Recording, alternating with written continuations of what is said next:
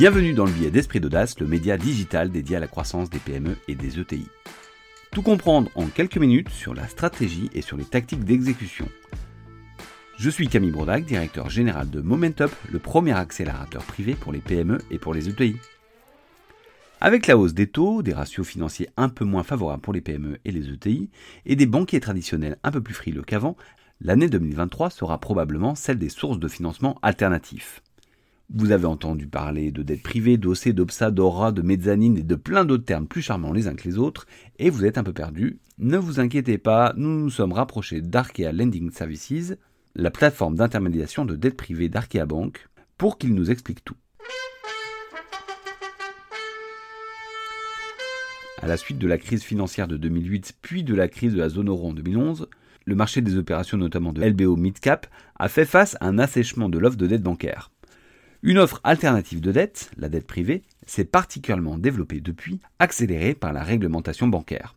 En effet, avec les normes de Bâle 3, les banques ont été plus contraintes quant à leurs fonds propres, ce qui a fait émerger d'autres sources de financement que la dette bancaire classique. De plus, les investisseurs institutionnels, c'est-à-dire assurances, fonds de pension, etc., dans un contexte de baisse des taux et des rendements, ont cherché à diversifier les risques de leur portefeuille. Ainsi, de nouveaux types de fonds ont vu le jour afin de répondre aux besoins de financement d'entreprises trop petites pour se financer sur le marché obligataire, mais trop grandes pour emprunter auprès de leurs banques locales, ou avec des besoins différents, souvent plus complexes. Cet écosystème regroupe différents acteurs, asset managers, hedge funds, fonds de capital risque et de capital développement, assureurs, qui ont tous pour point commun de ne pas être une banque. Donc pour résumer, la dette privée est une dette qui n'est pas contractée par une banque. Au niveau du montage financier, la réussite d'une opération de LBO, c'est-à-dire d'acquisition avec effet de levier, repose sur une allocation optimale des fonds propres et de la dette, dans la limite des capacités de remboursement de l'entreprise évidemment, de sorte à maximiser l'effet de levier et ainsi la rentabilité des investisseurs. Aussi, un ratio dette sur fonds propres élevé sous-entend une rentabilité plus forte pour l'investisseur en capital. La dette est donc la raison d'être du LBO avec une forte croissance du marché du private equity entre 2008 et 2020, des niveaux de valorisation inédits et une politique de taux bas, le marché de la dette était en ébullition. Face à la recherche d'alternatives au financement bancaire classique, des investisseurs d'un nouveau type ont fait leur entrée sur le marché, les émetteurs de dette privée ou de private debt en anglais. Le private debt désigne ainsi des solutions de dette haut de bilan non financées par les banques et les marchés financiers. Contrairement à une dette bancaire classique, la dette privée ne requiert pas de négociation avec de multiples institutions. Sa mise en place est assez rapide. De plus, elle permet de lever plus de dettes et à des niveaux de risque différents. Enfin, elle apporte de la flexibilité. Ainsi, elle est donc un bon complément au financement classique. La dette privée contribue à créer des conditions attractives pour les opérations de financement et surtout d'acquisition d'entreprises, en proposant une alternative ou un complément au prêt bancaire. Aux États-Unis, avant la crise du Covid, près de 70% des opérations de LBO concernant des entreprises de taille intermédiaire n'étaient pas supportées par la banque. A contrario, jusqu'en 2008, les LBO étaient financés par les banques à 70%. Maintenant que le cadre est posé, passons aux définitions et aux explications. D'abord, définissons la dette privée. Il s'agit d'un financement en dette alternative aux sources de financement traditionnelles et dans le cadre duquel les entreprises sont financées par des fonds spécialisés qui émettent de la dette non notée et privée, d'où son nom. La dette privée peut prendre différentes formes. D'abord, parlons de la dette senior, qui est une dette qui s'apparente aux dettes bancaires. Elle bénéficie de garanties spécifiques et d'un remboursement prioritaire par rapport aux autres dettes. C'est pour ça qu'on l'appelle dette senior.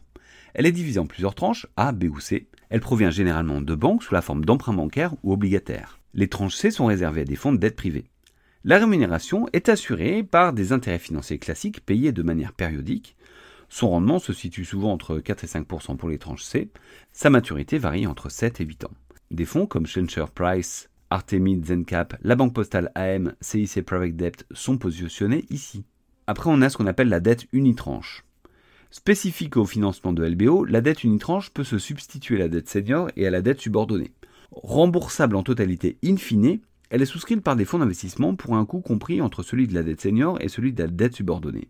Assimilée à un produit de dette hybride du fait de sa composition mixte entre dette senior et dette junior dans une seule et unique tranche.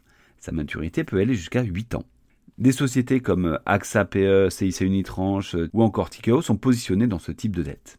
Ensuite, il y a la dette mezzanine. Il s'agit d'une dette subordonnée souscrite par des fonds de dette privée et dont le remboursement vient après celui de la dette senior. Compte tenu du risque pris, le rendement de cette dette est supérieur à celui de la dette senior. Ce financement offre une grande flexibilité à son émetteur dans la remontée des cash flows car elle est remboursée in fine, ce qui laisse le temps à l'entreprise de se développer avec les montants levés. Cette dette peut ainsi avoir comme intérêt de sécuriser le cash. Par ailleurs, elle permet d'avoir un effet de levier beaucoup plus important par rapport à ce que peuvent proposer les banques via des emprunts classiques. Le rendement est assez élevé entre 8 et 13% La maturité peut aller jusqu'à 9 ans. Le format de la dette mezzanine est souvent obligataire, avec des OC pour obligations convertibles, des OBSA, c'est-à-dire obligations à bon de souscription en actions, ou encore ORA, c'est-à-dire obligations remboursables en actions. Ici, on trouvera des acteurs comme CAPSA, Cartesia, Cerea ou encore Actomeds. Enfin, on a d'autres dettes subordonnées, ce qui concerne tous les types de dettes subordonnées autres que la dette mezzanine, telles que le second lien, c'est-à-dire des dettes de long terme, 9 à 10 ans, qui viennent s'interposer entre la dette senior classique et la dette mezzanine. Donc pour résumer, il n'y a pas que la dette bancaire classique dans la palette des sources de financement des PME et des ETI, d'autres sources non dilutives existent également, complémentaires et plus souples que les dettes classiques. J'espère qu'on a été assez clair, même si on a pu être un tout petit peu technique. Un grand merci à Arkea Lending Services et notamment à Marc Lopet pour m'avoir aidé à préparer ce billet.